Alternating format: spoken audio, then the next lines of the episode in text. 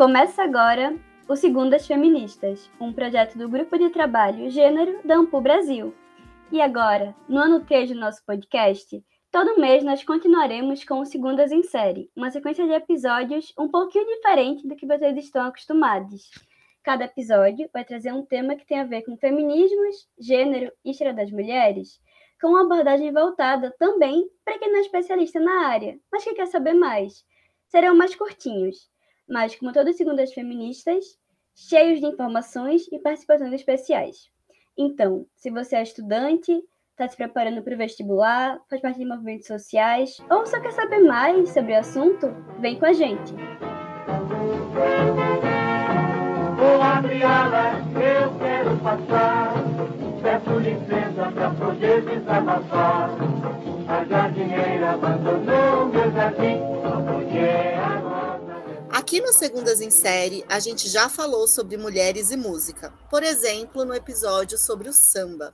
Assim como em outros ramos, a relação entre as mulheres e a música está muito ligada ao papel das cantoras. A composição, a especialidade dos instrumentos e principalmente a regência costumam estar muito mais associados aos homens. Mas aqui no Brasil a gente tem uma referência extremamente importante quando pensamos em romper essas barreiras. Esse é o caso da Chiquinha Gonzaga. Você já ouviu falar sobre ela? Certamente uma figura que desperta muita curiosidade e interesse por sua atividade como maestrina, mas não só por isso. Para quem já tem uma certa idade, deve se lembrar de produções audiovisuais como filmes e séries que contam a sua história. Uma história e tanto, e que tem causado controvérsias ao longo do tempo, como fica claro quando observamos as biografias que foram escritas sobre ela. E para saber mais sobre essa mulher imponente e que marcou a história da música brasileira, hoje recebemos como convidada a querida Geise Suete. A Geise é historiadora formada pela Universidade de São Paulo. Durante a graduação, além da iniciação científica sobre as biografias da maestrina Chiquinha Gonzaga, também participou de um projeto sobre a história do Coral USP e realizou um intercâmbio para a Universidade Autônoma de Lisboa. Atualmente, faz parte do grupo de pesquisa em Gênero e História do Departamento de História da USP. Geise, muito obrigada por estar aqui com a gente, por ter topado participar. E você estudou as biografias da Chiquinha Gonzaga e pôde conhecer diferentes versões sobre essa mulher. Conta para gente um pouco sobre a sua pesquisa e também sobre quem foi, afinal, a Chiquinha Gonzaga. Bom, em primeiro lugar, eu queria agradecer o convite. Eu fiquei muito feliz quando a Marcela me chamou. Eu já conheço Segundas Feministas e acho um projeto fantástico. Então, também quero aproveitar o espaço para parabenizar vocês. Eu acho essa iniciativa de divulgar o conhecimento histórico, principalmente que a gente produz dentro da academia, para fora da academia, essencial. Então, Parabéns, gente. E é um prazer imenso poder vir aqui falar um pouquinho da minha pesquisa e da Chiquinha Gonzaga, que eu tive a oportunidade de conhecer um pouco melhor na graduação. É, a minha pesquisa foi sobre duas das biografias que existem sobre a Chiquinha, né? Porque existem mais, existem várias. É, eu selecionei a primeira, que é de 1939 e tem como título Chiquinha Gonzaga, grande compositora popular brasileira, foi escrita pela jornalista Marisa Lira, e a biografia que geralmente é a mais conhecida, que é de 1984, chama-se Chiquinha Gonzaga, Uma História de Vida, e é da socióloga Edinha Diniz. Essas duas obras, né, são do século XX, de momentos bem diferentes, né, do, do século XX, a, a primeira ali é no início do, do Estado Novo, do Vargas, né, a ditadura varguista, enquanto a segunda, ela está bem ali no finalzinho da ditadura militar brasileira, e são momentos também muito importantes da história do feminismo brasileiro, né, porque ali no, nos anos 40 a gente pode identificar o, o final da chamada primeira onda do feminismo, né, enquanto no, na década de 80 a gente tem um momento de reascensão desse movimento no Brasil, com uma série de discussões, é, coletivos, nas universidades o debate, a, a, tentativa de uma teorização e formação de um campo de conhecimento. Então, são dois momentos muito marcantes e que fazem parte dessas biografias também, porque as duas autoras elas deixam bem claro nas duas obras que elas estão falando da vida da Chiquinha Gonzaga, mas de uma perspectiva feminista, né? Então tem um certo engajamento ali nas duas biografias. E a Chiquinha Gonzaga ela teve uma trajetória de vida é, que é uma, uma mão na roda para quem quer escrever uma biografia feminista, porque foi uma mulher que se profissionalizou num período onde, enfim, as mulheres terem profissões ainda era algo bastante difícil, emblemático. Na vida pessoal dela, ela também fugiu bastante à regra do período. Então, ela tem uma, uma trajetória de destaque muito importante, com muitos acontecimentos que dá para explorar sobre várias perspectivas, né? Ela nasceu no dia 17 de outubro de 1847 e morreu em fevereiro de 1935, então viveu aí quase 90 anos, num momento muito marcante da história do Brasil, né? Foi a segunda metade do século XIX e as primeiras décadas do século XX.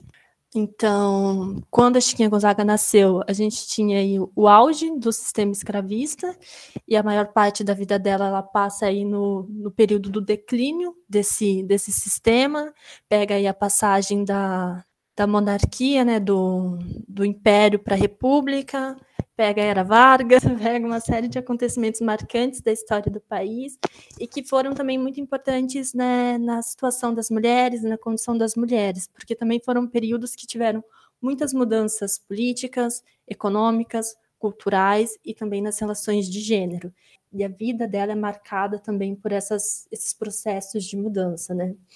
Então, a segunda metade do século XIX é um momento que a gente tem aí uma crescente instrução das mulheres, né, mais voltada, claro, para a vida privada, para a criação dos filhos, mas já existe aí um processo de educação das mulheres das camadas médias e altas da sociedade, e a Chiquinha era uma mulher da, das, das, classes médias, então ela foi instruída, ela teve aula de francês, latim, aprendeu piano, então foi desde a infância que ela começou a aprender a tocar piano, e casou-se muito nova, como era comum na época em que ela viveu, mas o casamento dela não deu muito certo. E foi com base nesse, nessa formação que ela teve que ela conseguiu sobreviver e, enfim, tocar a vida dela. Então, ela começou a trabalhar com dando aulas de, de português, de francês e de piano assim que ela se separou do primeiro marido dela, porque quando ela se separou do marido, a família não aceitou ela de volta na casa, então ela teve que, que se virar sozinha. Então a profissionalização dela começa aí, e a partir daí começa a relação dela com também com a música como forma de trabalho, né? Ela começou como professora de piano, depois começou a tocar nas, nas festas privadas e nos bailes, e depois começou a compor, é, vender as suas composições, tocar no, nos teatros, que era algo, uma prática muito comum da época, né, uma forma de lazer muito comum, os teatros musicados, e foi crescendo aí, né? Claro que sempre com muito estigma, o que fez também com que ela se aproximasse muito mais da esfera da música popular e dos gêneros populares, essa, essa realidade mais à margem, porque ela teve muito rechaço da sociedade por ser uma mulher separada, por ser uma mulher, né? Produzindo e tocando música, e esse é um aspecto muito, muito enfatizado nas biografias dela, né? Porque a Chiquinha Gonzaga, ela atuou e trabalhou num período em que estavam se, estavam se formando, né? Os gêneros musicais, como o samba, o machixe, a polca, que posteriormente ficaram conhecidos como os gêneros tipicamente brasileiros, né? Como os símbolos da nossa identidade nacional. E essa relação dela com, com esse universo popular, com esse universo mais marginal, é muito enfatizado nas obras. E a ascensão dela dentro, dentro da, do universo da música, né? Porque ela vai chegar a, a tocar nos grandes teatros, para públicos mais, mais requintados da sociedade, para as classes mais altas, inclusive sendo né, a primeira mulher a conquistar o título de maestrina no Brasil, que dentro né, do universo da música aí é um, é um título mais, mais alto, é, é um reconhecimento, é um status social maior, inclusive era por isso que muitas mulheres não tinham. E junto com essa ascensão profissional que ela tem, ela vai levando esses gêneros junto com ela, então ela continua tocando samba, tocando machixe, tocando polka ao longo de toda a carreira dela, né? E é uma trajetória muito interessante. Então, dentro dessa atuação profissional dela, ela se destacou bastante, né? Não só por ter conquistado o título de maestrina, mas também por outros feitos importantes, como, por exemplo, ela é considerada a autora da primeira marchinha de carnaval, que é o Abre Alas, que ela, que ela compôs em 1899. E também ela é a fundadora da SBAT, que é a Sociedade Brasileira de Autores Teatrais, foi fundada em 1917, uh, ah, porque nesse período era muito comum a, a expropriação né, da produção artística intelectual, então eles comercializavam as obras dos autores sem autorização, ou às vezes os contratos eles acabavam recebendo muito pouco, e a Chiquinha como uma artista, e sobretudo como uma artista mulher, foi muito, muito prejudicada, né? É, financeiramente, embora ela tenha sido uma artista que foi famosa em vida, foi bastante reconhecida, ela chegou a ir para fora do Brasil, ela, ela chegou a trabalhar em Portugal, ela chegou a viajar pela Europa, é, mas apesar disso, ela não teve muito retorno financeiro, e parte disso por conta também dessa, dessa característica do mercado musical da época. Então, ela foi uma das fundadoras dessa, dessa sociedade de, de autores que, que lutou e reivindicou aí pela criação dos direitos autorais no Brasil. Na vida pessoal, ela também tem uma vida bastante controversa para a época e para o período. Então, como eu já mencionei, o primeiro casamento dela, ela se separou do marido, não teve o apoio da família, acabou seguindo por conta própria acabou se envolvendo num segundo relacionamento. É, em, no primeiro casamento, ela já tinha chegado a ter, acho que, dois ou três filhos. No segundo relacionamento dela, ela também teve uma filha. E em ambos os casos, ela, ela se separou também do segundo companheiro dela, mas em ambos os casos, ela não ficou com as crianças. O único filho que ela criou e que ficou com ela foi o, foi o mais velho, foi o João Batista e todos os demais ficaram com os pais ou, ou então com os avós. E esse é um ponto que é trabalhado de forma muito diferente nas biografias dela, porque, como eu mencionei, a primeira biografia de 1939 era um momento em que ser mulher estava muito relacionado a ser mãe, esse era o principal papel das mulheres na sociedade, e as duas obras, elas têm o intuito de exaltar a artista. Então, em 1939, a Marisa Lira estava escrevendo sobre a Chiquinha Gonzaga, mas ela queria que ela tivesse um reconhecimento social. Inclusive, um dos objetivos dela com a obra era transformá-la numa espécie de um símbolo nacional. Tanto que a questão, a participação, a atuação dela na formação do samba e outros gêneros musicais é um ponto-chave das biografias, né? Então, esse ponto da, da, da maternidade dela, dos relacionamentos amorosos, ele não entra tanto. É, muito pelo contrário, ela, ela diz que ela criou os filhos, que a razão pela qual ela começou a se profissionalizar foi para sustentar os filhos. Então, inclusive, a profissionalização feminina, que era algo muito, era um tabu, era algo muito emblemático na época, ela tenta justificar através da maternidade, que era algo muito reconhecido e exaltado, Enquanto isso, a, a Edinha Diniz, que é autora da obra de 84, ela está escrevendo num período em que a maternidade como algo intrínseco à mulher está sendo questionado, aquele essencialismo biológico, né, de que, enfim, essa coisa mais natural, é, também todo um processo de, de evolução sexual já começou a acontecer aí, então, ela já não tem mais essa preocupação em associar a, a Chiquinha aos filhos ou a demonstrar ou a colocar ela como uma boa mãe, porque já ali na década de 80, ser uma boa mãe não aumenta ou diminui o valor de uma mulher, né? Ou pelo menos era o que pretendia se construir né, nessa época. Então, ela traz com mais detalhes essa, essas informações sobre a relação da Chiquinha com os filhos, que ela não criou, que depois de adulto também ela teve uma relação bastante problemática com eles, e ela também traz um, um, um caso né, pessoal dela, é, que não é abordado na primeira biografia, que é o último relacionamento que a, que a Chiquinha Gonzaga teve, que durou para o resto da vida dela, né? Que foi o, o relacionamento com o João Gonzaga, né? Que, que, pegou, que ficou com o nome dela, que na época em que a Chiquinha Gonzaga viveu, ela apresentava ele como filho, porque ele era muito mais novo do que ela. Ela já tinha, acho que, uns 50 anos, já tinha uma carreira, já tinha um nome conhecido, e ele era bem mais novo do que ela, então quando eles se conheceram e começaram a se relacionar, ao invés de apresentar ele publicamente como companheiro, como namorado, marido, ela apresentou ele como filho.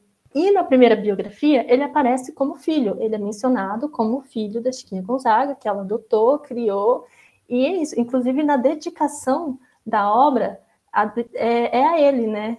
É, a obra é dedicada ao João Gonzaga por sua dedicação filial enquanto na obra da Edinha Diniz, ela trouxe esse caso, esclareceu a situação, né, contou que na verdade eles eram eles eram amantes, eles eram companheiros e que ela, por conta do, do preconceito de idade, das relações de gênero da época, ela não assumiu esse relacionamento e apresentou ele para a sociedade como filho. Então, assim, é uma personagem que, que tem uma vida bastante cheia, bastante agitada, fez muitas coisas interessantíssimas para a época e ainda para os dias de hoje, e que nos ajuda a ter um olhar muito diferente sobre o, o século XIX e sobre o princípio do século XX.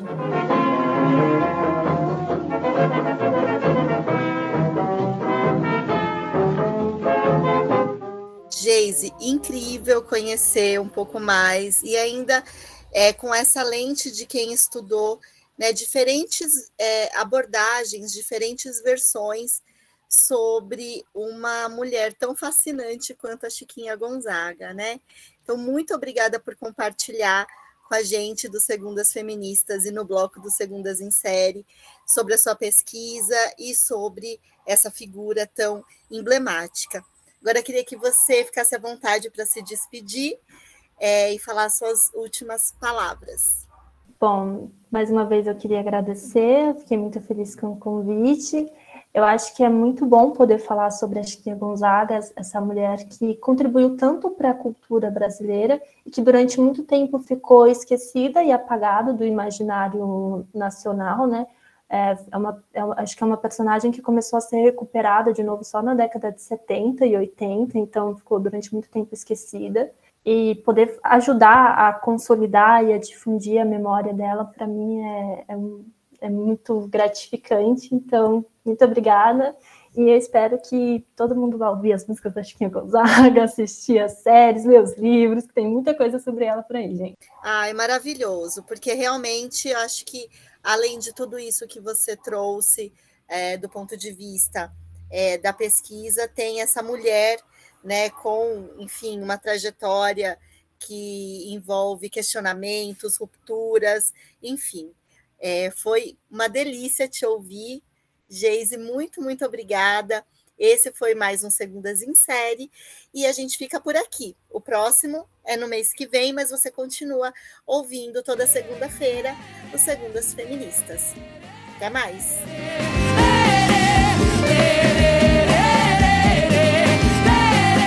Os Segundas Feministas deste terceiro ano têm um bloco mensal novo, o Segundas Trajetórias. Agora você pode desfrutar do podcast em três blocos diferentes. Fique conosco. Juntas, juntos e juntes, somos mais fortes. Lê, lê, lê.